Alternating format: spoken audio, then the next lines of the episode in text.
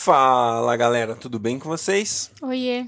E aí, gente, vamos continuar a nossa leitura bíblica em um ano, 15 semana, quinto dia. Yes. Bora, hoje a gente vai ler Josué 18, Josué 19 e também Atos, capítulo 14. Vamos lá. Pai, muito obrigada, Senhor, pelo dia de hoje, pela leitura de hoje. Obrigada, Deus, porque o nosso coração quer sempre, Pai, se aproximar da tua palavra com um coração adorador um coração que te louva, Deus, que engrandece o seu nome. Deus, nós sabemos que você responde aos louvores do seu povo, que você reage com a sua presença. E você vem, Senhor. Obrigada, Deus, porque podemos ver na tua palavra que você chamou a nação de Israel para deixar o Egito só para te adorar. E eles estavam se tornando um povo que seria conhecido pela presença de Deus. Deus, esse é o teu desejo e de tornarmos, Senhor, numa nação de sacerdotes. E Moisés comunicou isso para o povo. Pai, muito obrigada por esse plano tão maravilhoso de sermos um povo para sua presença. E de fato esse plano foi consumado por causa de Jesus. Por causa de Jesus nós somos um reino de sacerdotes. Quanta honra, Senhor, de sermos chamados sacerdotes do Senhor. Obrigada por esse privilégio, Deus, de ministrar o teu coração, Senhor, de ministrar pessoas, Pai. Nos mantenha, Senhor, no caminho estreito, Senhor. Nos mostra, Pai, a tua vontade em todo o tempo, porque queremos andar, Senhor, de uma maneira santa, pura, sem culpa, por meio do sangue de Jesus. Nos mostra, Senhor, como é viver uma vida diariamente, momento a momento, te adorando em todo o tempo. Amém. Josué Capítulo 18 Toda a comunidade dos israelitas reuniu-se em Siló, e ali armou a tenda do encontro. A terra foi dominada por eles, mas sete tribos ainda não tinham recebido a sua herança.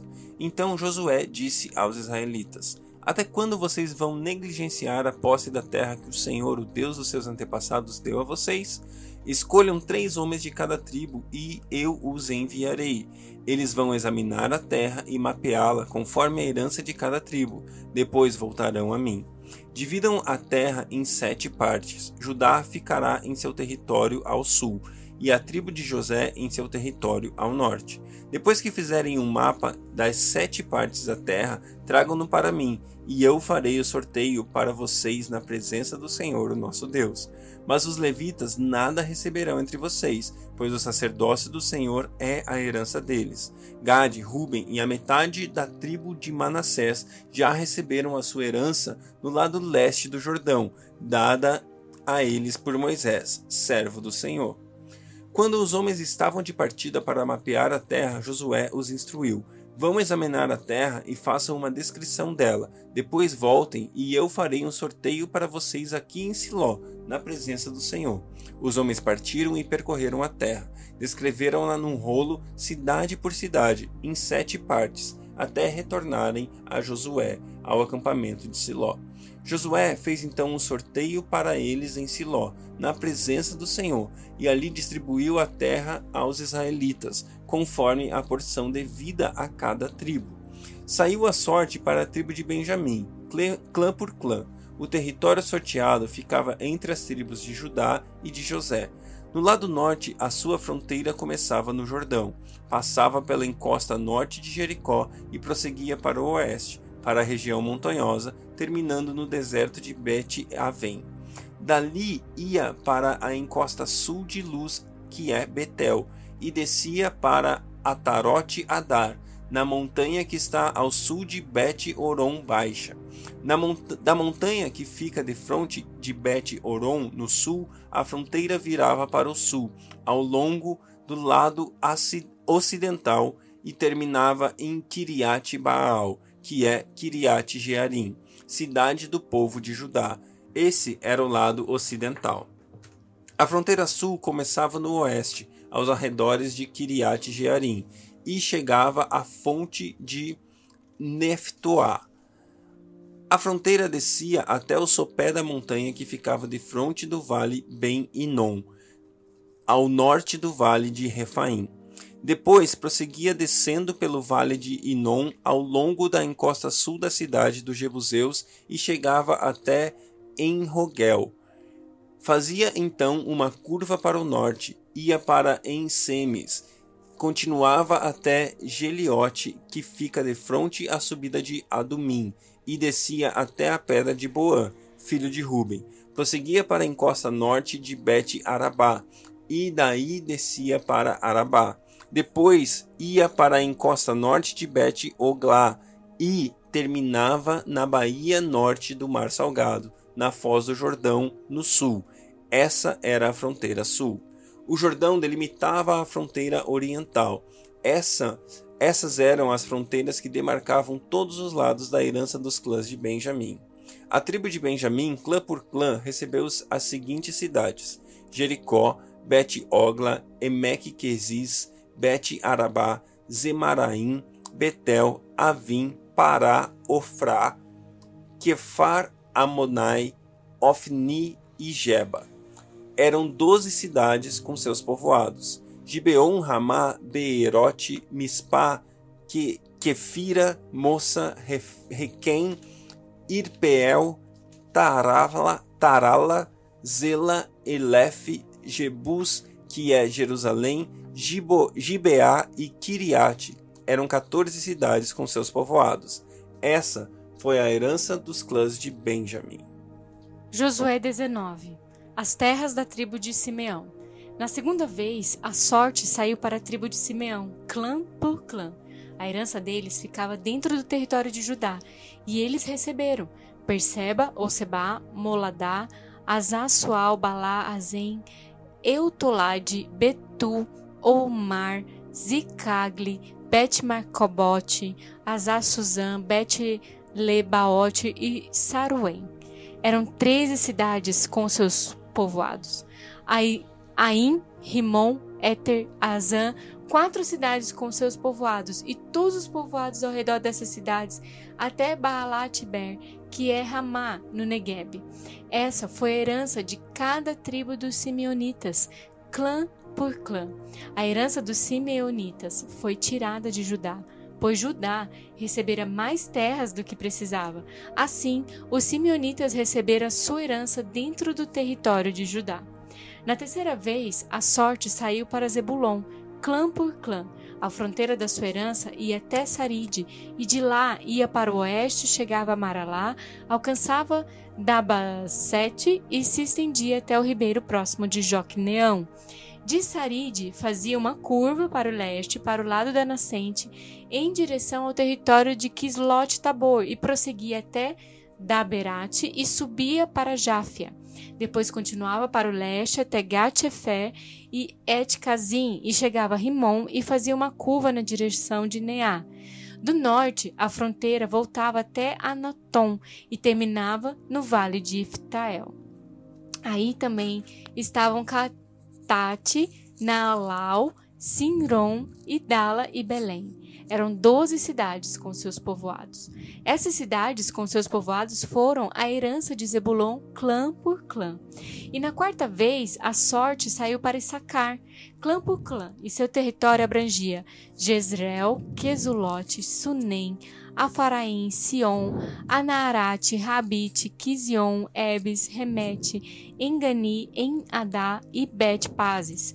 A fronteira chegava a Tabor, Saazima e Bet-Semes e terminava no Jordão.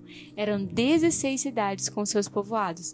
E essas cidades com seus povoados foram a herança da tribo de Sacá, clã por clã. Na quinta vez, a sorte saiu para Ser, clã por clã, e seu território abrangia Eucate, Ali, Beten, Akzaf, Alameque, Alameleque, Amade e Mizal.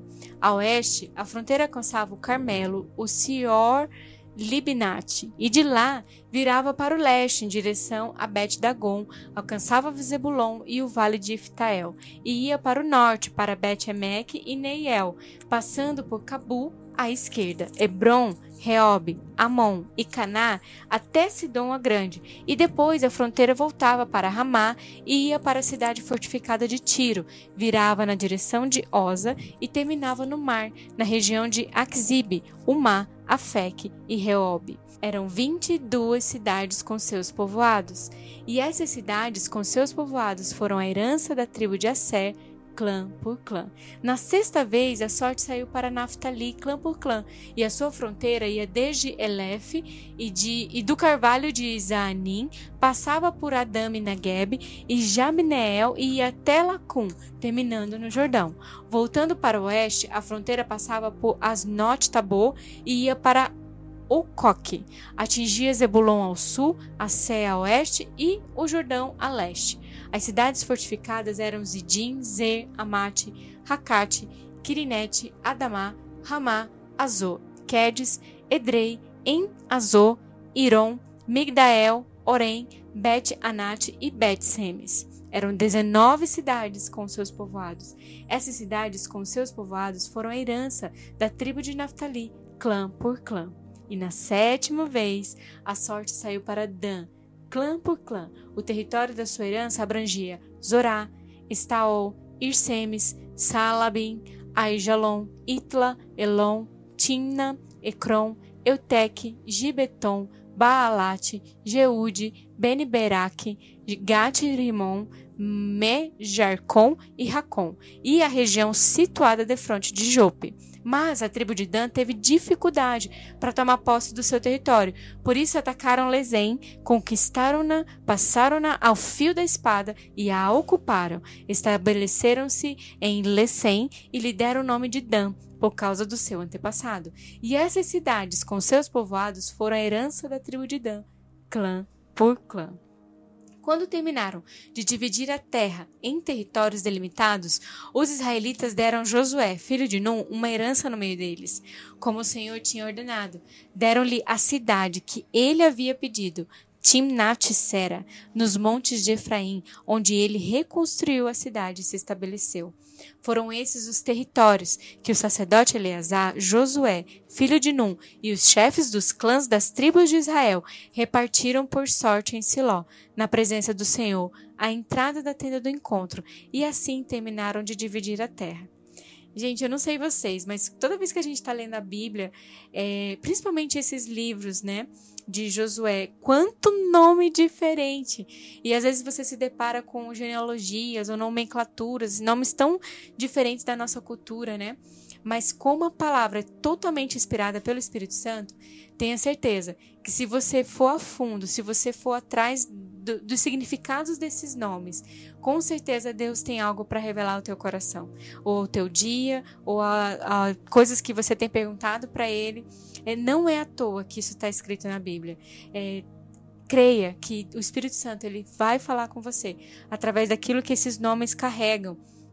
E outra coisa muito interessante é que assim, é, Deus, o cuidado do Senhor com essas tribos, né? O cuidado com essas pessoas, porque Jesus é o bom pastor e ele cuida dos seus, né? Então Deus teve o cuidado de separar a terra, de com que eles estivessem é, certos de que a, as promessas deles se cumpriram de fato e é, no repartir das terras. Isso se vê claramente. Amém? Glória a Deus, é isso mesmo. Muito legal. Tem tesouros escondidos em cada nome desses.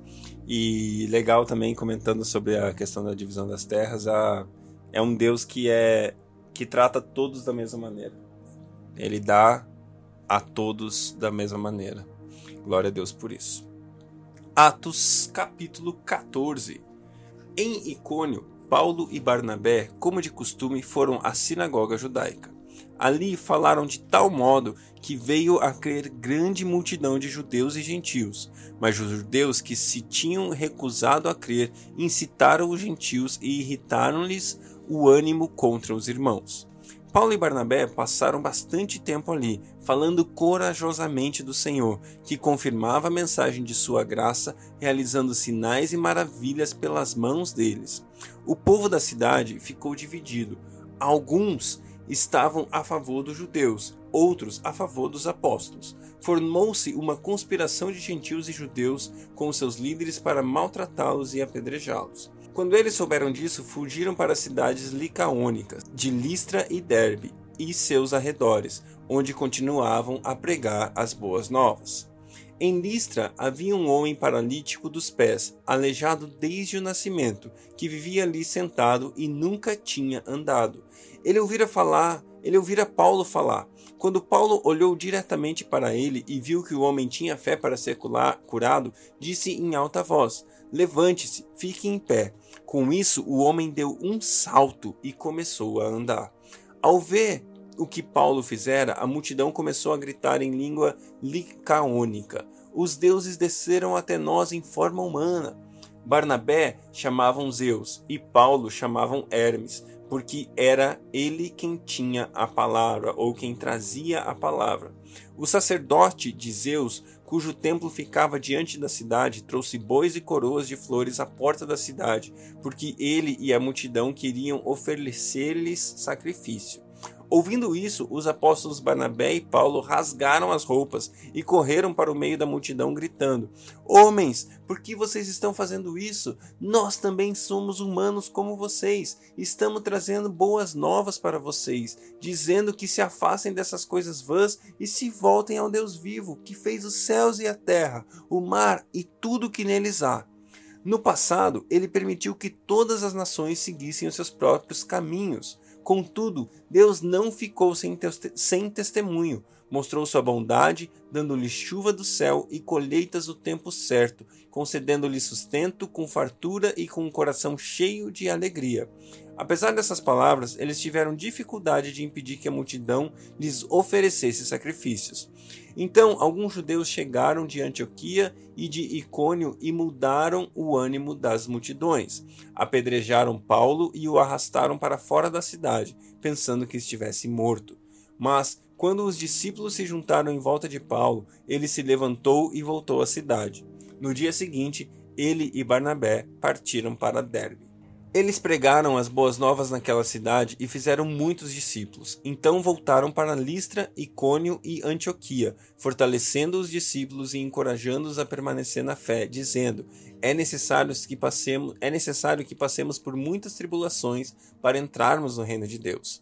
Paulo e Barnabé designaram-lhes presbíteros em cada igreja, tendo orado e jejuado, eles os encomendaram ao Senhor, em que haviam, em quem haviam confiado. Passando pela Pisídia, chegaram a Panfilha, e tendo pregado a palavra em Perge, desceram para Atália.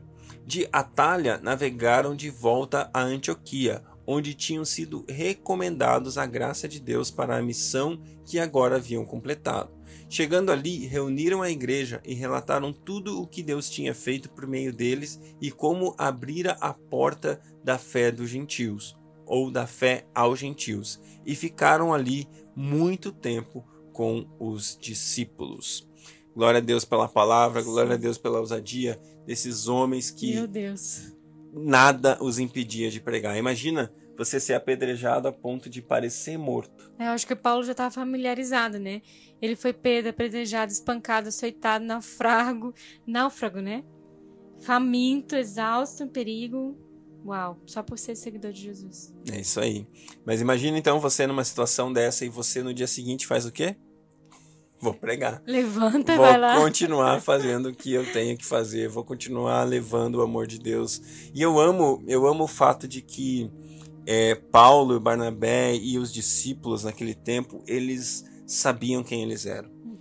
E eles sabiam quem eles eram tanto para ser quem eles eram, no sentido de executar milagres e, e fluir naquilo que Deus tinha colocado sobre eles, e eles também sabiam que eles não eram muita coisa, no sentido de que eles não se achavam, eles não se colocavam numa posição de, ó, oh, prestem culto a mim, ó, oh, me sirvam porque eu sou o grande apóstolo, blá blá blá. Talvez a gente até veja umas coisas assim hoje em dia, mas não era esse o coração deles, não era esse. O coração deles era exaltar o nome. A gente leu alguns capítulos atrás, né, quando a gente falou do chamado de Paulo. Paulo foi levantado para carregar o nome de Jesus e não o dele. E toda vez que ele via o nome dele sendo levantado, ele falava: pelo amor de Deus, parem de fazer isso, porque eu vivo para carregar apenas um nome, e esse nome é o nome de Jesus. E uma coisa que Paulo também estava falando é que nós cristãos não basta a gente apenas crer nele, em Jesus, mas também sofrer por ele, né? Porque a gente evita ao máximo é, a dor, né? Mas Paulo estava falando assim, ó, aceitem as provações como algo que Deus vai acrescentar na vida de vocês. que isso ah, vai gerar perseverança, a perseverança vai gerar o teu caráter. E, e o sofrimento faz parte do nosso crescimento, né? Às é vezes a gente precisa passar por algumas situações para que a gente possa crescer na nossa fé. Glória a Deus. É isso aí, pessoal. Deus abençoe vocês. Tenham um grande dia.